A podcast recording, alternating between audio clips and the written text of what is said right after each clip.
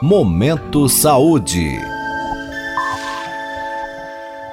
Minuto Saúde Mental, com o professor João Paulo Machado de Souza, do Departamento de Neurociências e Ciências do Comportamento da Faculdade de Medicina da USP em Ribeirão Preto. Olá, pessoal, sejam bem-vindos a mais um Minuto Saúde Mental, em que a gente vai responder a pergunta: os testes de saúde mental da internet são confiáveis? Bom, como seria óbvio de se esperar, o aumento dos problemas de saúde mental criou um crescimento exponencial, um crescimento imenso na variedade dos recursos que tratam desses temas de saúde mental na internet.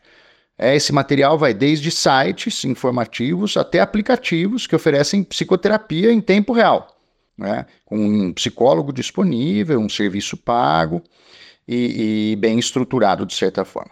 Um recurso que atrai muitas pessoas é, são aqueles testes para detectar transtornos mentais, como depressão ou TDAH, que são muito comuns. É, esses testes eles estão disponíveis em sites em praticamente todas as redes sociais e variam muito em termos de, de profundidade e qualidade. Por isso, os profissionais de saúde mental têm olhado para esse material de maneira mista, que a gente vai explicar melhor aqui. Por um lado, o acesso facilitado permite que pessoas que antes iriam ficar sem saber o que estava fazendo, o que estava causando sofrimento, aumentem seu conhecimento e consigam nomear aquilo que elas sentem, né? Que um profissional chamaria de os sinais e os sintomas. Então, eu não sei o que está acontecendo comigo, posso, é, no contato com um teste desse, com um desses testes, acabar descobrindo o que está acontecendo, descobrindo os nomes para os meus sintomas e, eventualmente, o nome para algum problema de saúde mental do qual eu posso estar sofrendo, não sabia.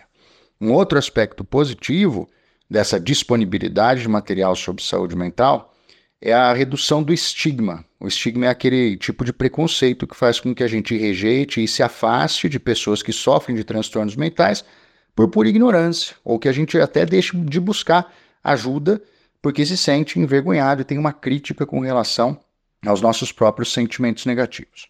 Bom, mas como dissemos antes, nem tudo são flores e tem profissionais que estão preocupados com possíveis repercussões negativas dos testes online. É uma preocupação importante está relacionada ao autodiagnóstico e à automedicação, ou seja, existe sempre o risco de que uma pessoa que tem pouco ou nenhum conhecimento, de fato, sobre saúde mental, acredite que chegou a um diagnóstico com base em um teste online e busque medicações para tratar esse problema, esse transtorno por conta própria o que envolve riscos potencialmente sérios, graves para a saúde. Né? Outro ponto que levanta preocupações é a possibilidade de pessoas que realmente precisam de ajuda profissional acreditarem que elas chegaram a um diagnóstico confiável e que elas não precisam mais de atendimento.